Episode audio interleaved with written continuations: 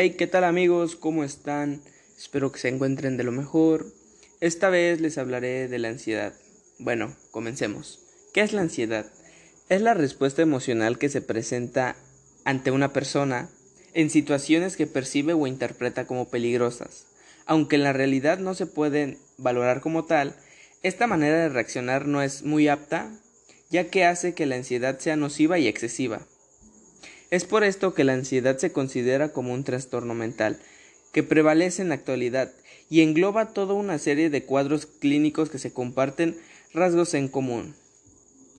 Extrema de carácter patológico y fisiológico. Estos factores son expresados en diferentes ámbitos con el familiar o social o bien laboral. Es precisamente el último en donde precede el estudio de la investigación experimental que se lleva a cabo, o sea, se lleva un tratamiento con el paciente que sufre ansiedad.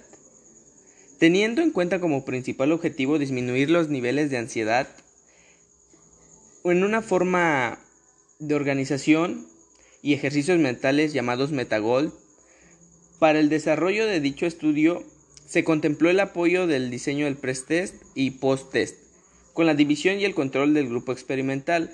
Estos te ayudarán a controlar o a fomentar o a controlar más que nada el estrés y la ansiedad.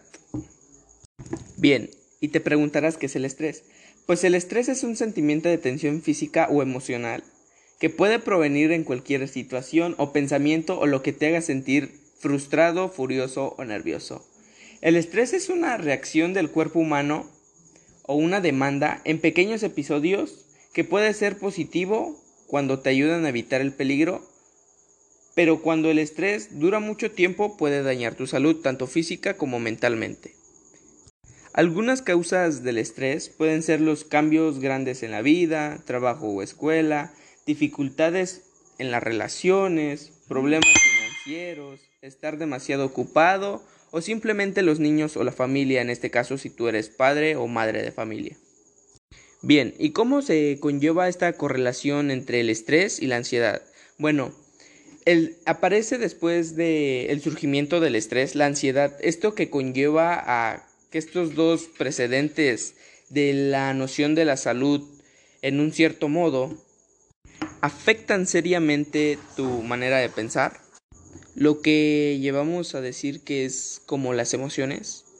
Si tú padeces estrés, por ejemplo, estrés laboral, lo que vas a hacer es de que te vas a sentir frustrado y después con ello van a llegar los problemas del estrés físicos, que es cansancio, siempre querer dormir, no tener ganas de nada. Con ello y arroja a la posibilidad de que desarrolles una ansiedad. ¿Ansiedad a qué?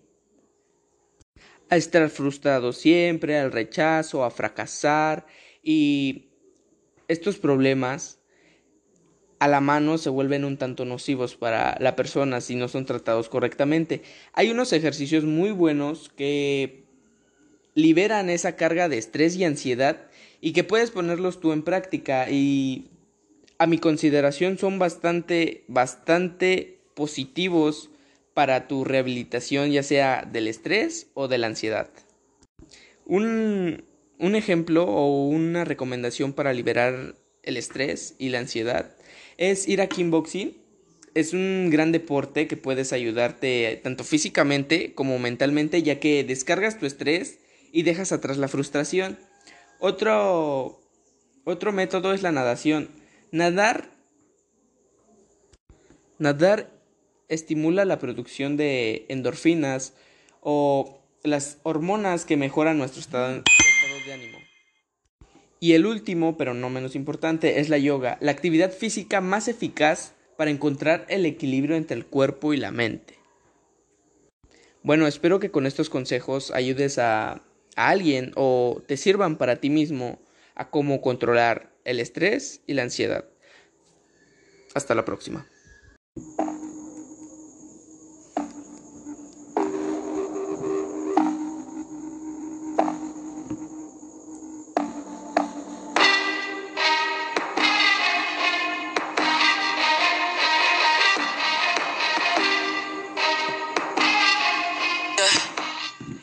Hey, ¿cómo están? Espero que estén bien.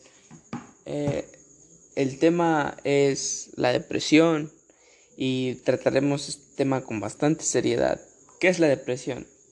La depresión puede describirse como el hecho de sentirse triste o melancólico, tal vez infeliz, abatido o derrumbado. La mayoría de nosotros se siente de esta manera de vez en cuando, durante periodos cortos, depende.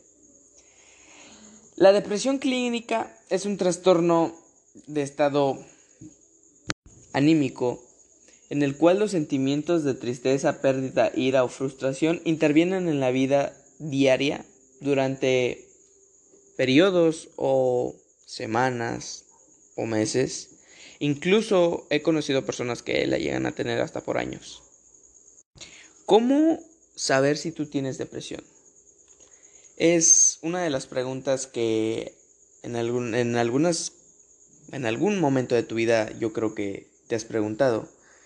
Bueno, pues empecemos con el estado de ánimo, o sea, si tú te sientes irritable o fastidiado la mayoría de veces, es, un, es uno de los primeros indicadores que tienes depresión la dificultad para conciliar el, sueño o tener demasiado sueño. También el cambio bastante grande de apetito o mal consumo de tus alimentos que ayudan a tu mente a despabilar sanamente y a tener su oxigenación en orden. Así también está el cansancio y la falta de energía, sentimientos de inutilidad, odio y culpa hacia ti mismo, que eso más que nada es tener una mala salud mental que debes de tratar tú mismo para evitar llegar hasta, hasta estos extremos.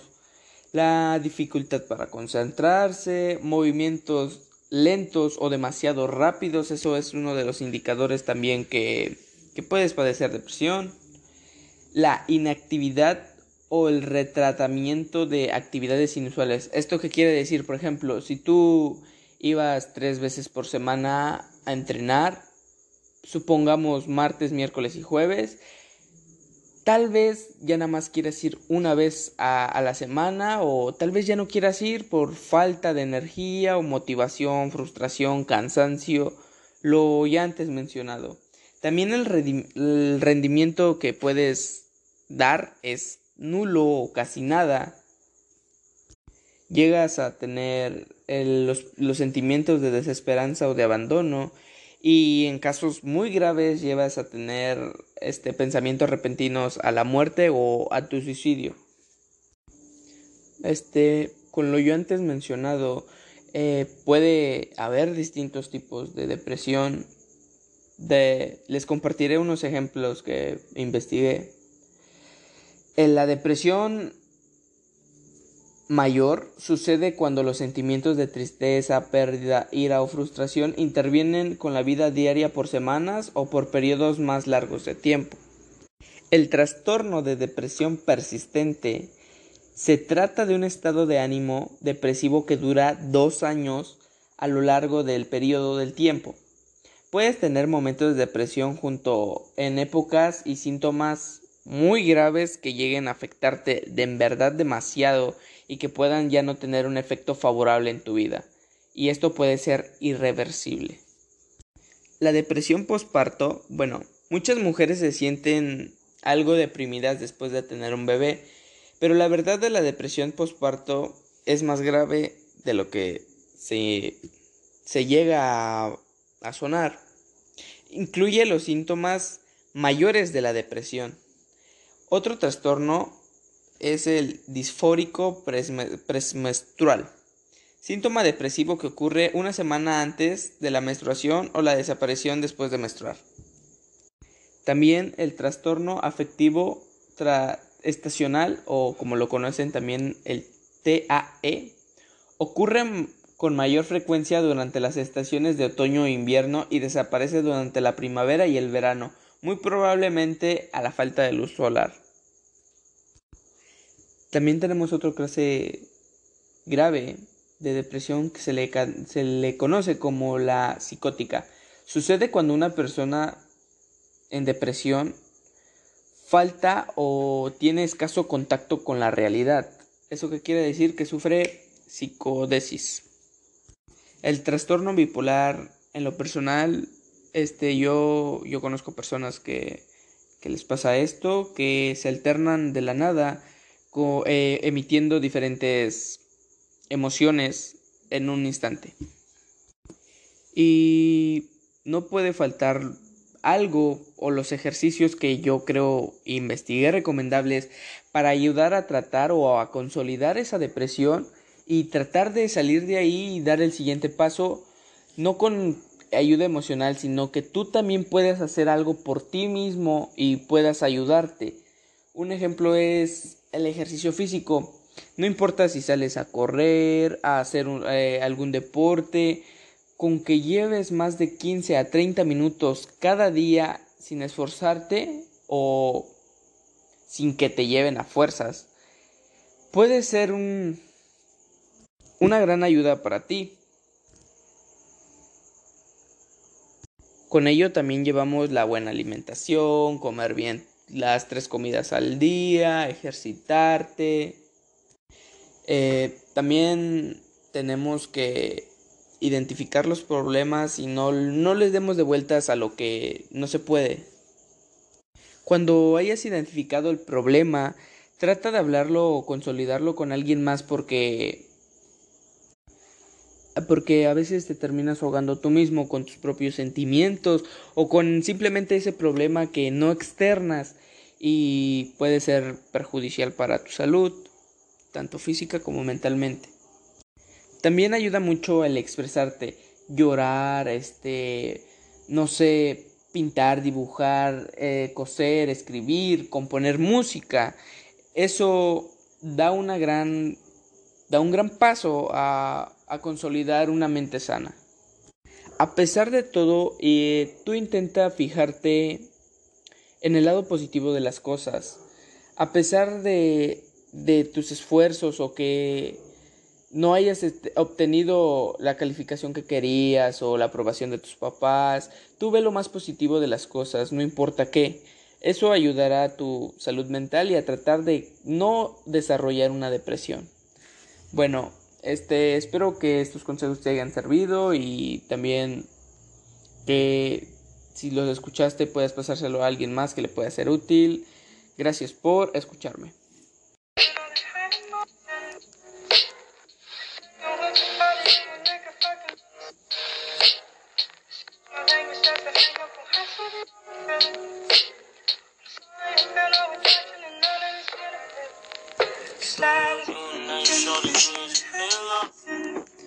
Hey, ¿cómo están? Espero que estén de lo mejor. Esta vez hablaremos de un tema bastante interesante, lo cual es ¿qué es el amor en la psicología? Bueno, empecemos primero. ¿Qué es el amor? El amor es un sentimiento de afecto universal que se tiene hacia una persona, animal o cosa. Amor también hace referencia a un sentimiento tradicional, emocional y sexual como la atracción. Se tiene hacia una persona con la que se desea tener una relación o bajo la convivencia en el mismo techo. Se dice que el amor en pareja es la relación afectiva que comparten dos personas. El amor de, pareja es la decisión de compartir tiempo con una persona y de vivir experiencias juntos o juntas. En este caso, el tipo de amor, como hemos visto, deben de tener una conexión y depende de esa conexión se clasifica su tipo de amor. Un ejemplo es la intimidad. La intimidad es el amor de pareja que se debe constar del sentimiento, la cercanía y unión, así como la sensación de conexión y la intención de crear un vínculo. La pasión. La pasión en el amor, según la psicología, debe incluirse como esa energía y fuerza que nos empuja claramente hacia esa persona la atracción y la excitación que nos produce. O sea, más como un deseo de tener eh, compromisos con esa persona. Y el verdadero compromiso del amor de pareja corresponde con el deseo de mantener ese vínculo a largo plazo, no importan las condiciones, porque siempre la, pareja encontrará una forma de mantenerse conectada. Eh, también investigué que en uno de los apartados de la psicología menciona que cómo tú puedes amar a alguien sabiendo que las conexiones, por más intensas que tengas, se van a romper algún día. Y leí un comentario que decía que a pesar de, de todo eso, te llevas unas bonitas experiencias que tal vez no funcionaron, pero puedes aplicarlas en tu siguiente relación o puedes simplemente tenerlas como un bonito recuerdo que fortalecían las conexiones anteriores con aquella persona que creíste que era la única. En otro apartado dice una pregunta muy concreta y espero que se lo pregunten ustedes personalmente. ¿Ustedes de verdad se aman? Es la pregunta que pasó horas y horas sobre mi cabeza. Es, ok, si tú dices que no, ¿cómo tú puedes amar a alguien más? Es la pregunta que ha creado bastante controversia en estos temas y es cómo tú amas a alguien si tú mismo no te llegas a amar. Bueno, en el, en el siguiente episodio hablaremos sobre esto. Solo quería compartir esta pequeña facción de, de lo que es el amor en la psicología y espero que comprendan un poco más el tema y a qué se refiere. Y esto es todo, nos vemos hasta la próxima.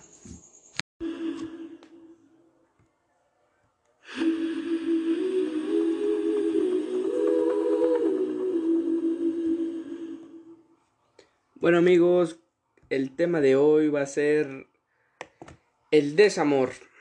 El desamor es un fenómeno psicológico caracterizado por el dolor emocional que siente una persona o experimenta en el fin de una historia de amor en el que uno mismo estaba involucrado. Bueno, si estás sintiendo el dolor de una ruptura emocional de pareja, es muy probable que en estos momentos sientas un vacío que pueda dar lugar y melancolía. Tras una ruptura se vive un proceso de duelo, que forma parte de la vivencia terapéutica de la curación emocional en la superación de una herida. ¿Cómo definirías tu situación? Existen distintas circunstancias que pueden acompañar una ruptura. Por ejemplo, no es lo mismo que una persona sienta abandono por su pareja contra el propio deseo personal aunque este acuerdo sea una decisión de mutuo hecho. En otros casos, el desamor llega incluso después de haber luchado por la última oportunidad en una terapia de pareja, pero por lo general hay una serie de etapas y procesos que explican cómo te vas sintiendo durante el proceso. Bien, es cierto que cuando tienes una experiencia de ese tipo, de desamor, eh, no tienes ánimos, no, no sientes nada, este, hay un vacío en ti, estás por el camino de la melancolía. Pero bueno, aquí te daré unos consejos de cómo curar una ruptura de pareja. Si estás viviendo una ruptura de pareja es muy importante que te potencies a la resiliencia para encontrar apoyo con los que afrontan este dolor anímico. Por ejemplo, la amistad resulta terapéutica porque aporta compañía, consuelo para sanar las heridas del corazón.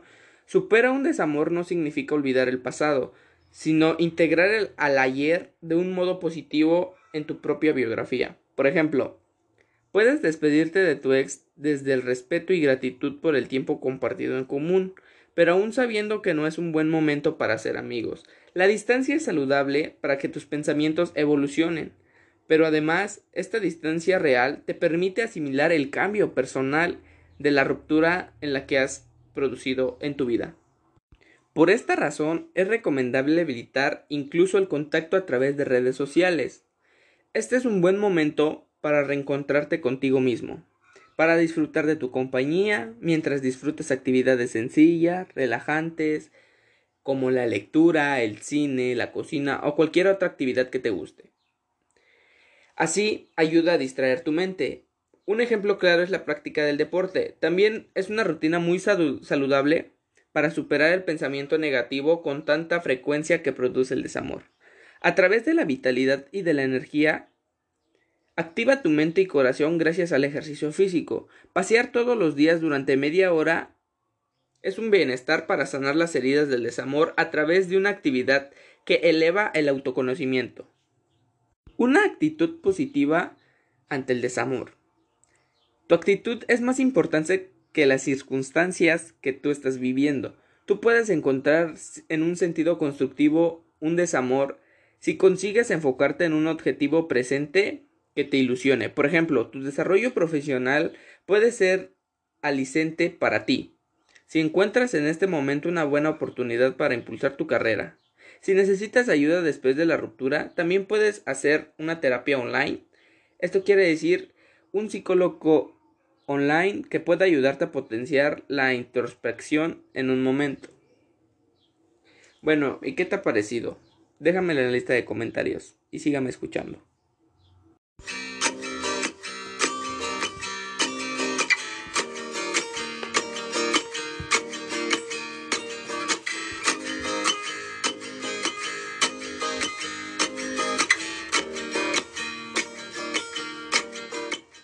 Hola, ¿cómo están? Espero que estén de lo mejor y que se la estén pasando bien. El tema de hoy será la felicidad de hacer algo que ha dado sentido nuestra vida. Se trata de hacer algo por alguien o por algo que consideramos que tiene un valor superior a nosotros mismos. Dios, la humanidad, los hijos, una idea, un partido. Puede que haber sufrimiento en lo que hacemos y las emociones positivas surgen cuando valoramos lo que hacemos. El hecho de lo que hagamos o estamos haciendo estará muy por encima de lo que hemos sufrido.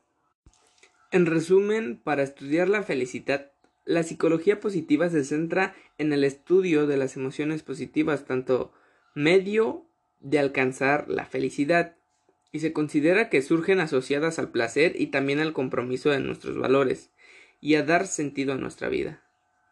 Las emociones positivas. Todas las emociones nos desencadenan automáticamente disposiciones de actuar. Lo hacen generándonos impulsos que tendemos a seguir. William James a finales del siglo XIX ya nos enseñaba que las sentimos incrementadas cuando seguimos los impulsos que despiertan en nosotros. Por ejemplo, si vemos un oso en el bosque, se nos disparará el miedo y sentirnos mucho más fuerte cuando corremos, porque nos tendrá que generar lo suficientemente adrenalina para ponernos de pie y correr. Todas las emociones tienen una función positiva. Para la persona, por ejemplo, el miedo o la ansiedad son reacciones para enfrentarse o huir de una amenaza, lo que seguramente ha permitido a la especie humana sobrevivir. Incluso las emociones aparentemente nos llevan a la inacción que tiene una función positiva. Por ejemplo, la tristeza tiene la función de pedir ayuda a los demás, porque si lloramos despertamos en los demás la compasión y movemos a ayudarnos. Otro ejemplo del mismo tipo es la depresión, que se puede tener en una función o de reducir nuestra actividad ante el agotamiento de nuestras capacidades o de la lucha, con el objetivo de recuperar las fuerzas.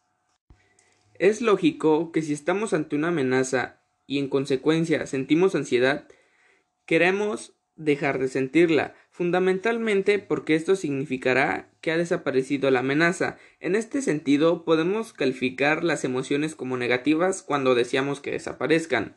A inversa, cuando queremos que permanezcan, las consideramos positivas. Por ejemplo, si sentimos alegría porque alguien querido, queremos mantener la emoción y por lo tanto consideramos la alegría como positiva.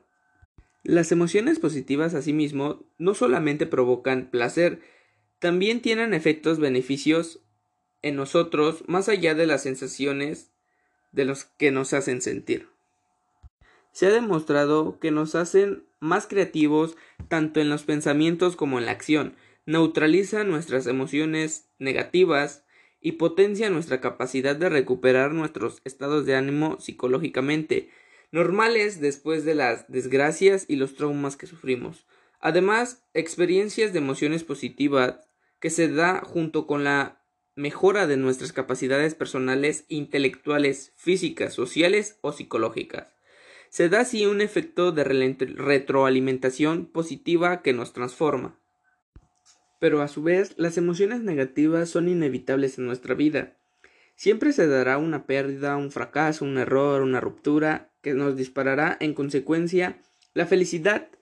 No se puede depender de su ausencia, sino de un equilibrio entre la cantidad e intensidad de las emociones positivas frente a las negativas en las que estamos. Sé que se ha realizado un modelo matemático que nos indica que para el crecimiento y el desarrollo de una persona que se tiene dar en las emociones positivas es de 3 a 1 sobre las negativas. De aquí la importancia que damos a fomentar nuestros pacientes las emociones positivas para llevar una vida plena. ¿Esto qué quiere decir? A invitarte a ser feliz.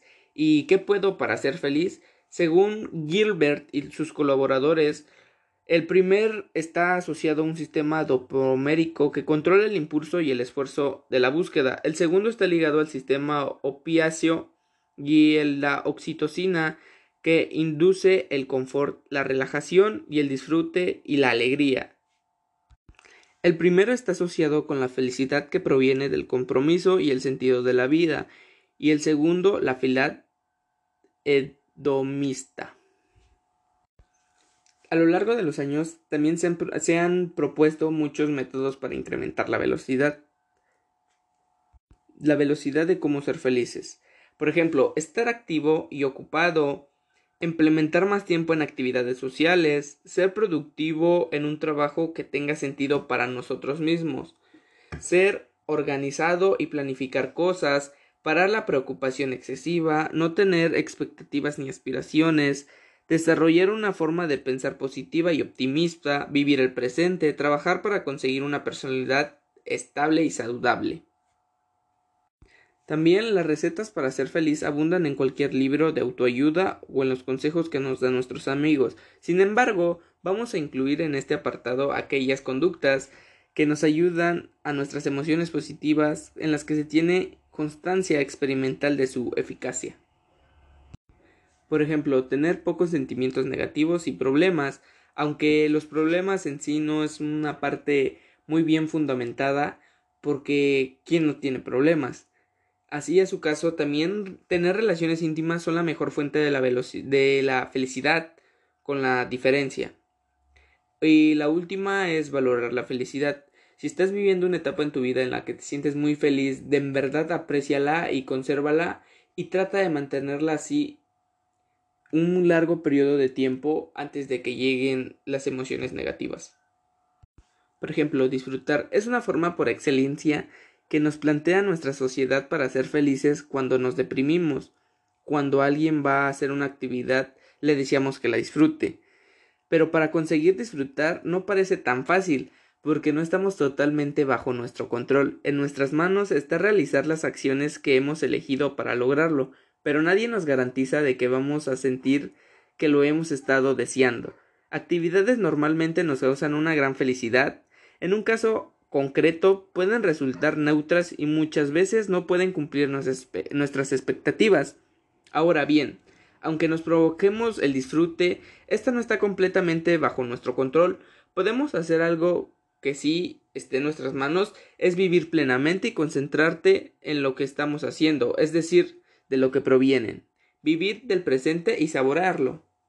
Si te gustó el tema, este comparte con tus seguidores y dale soy pop. Esto ha sido todo, espero que les haya sido de su agrado el tema. Hasta la próxima.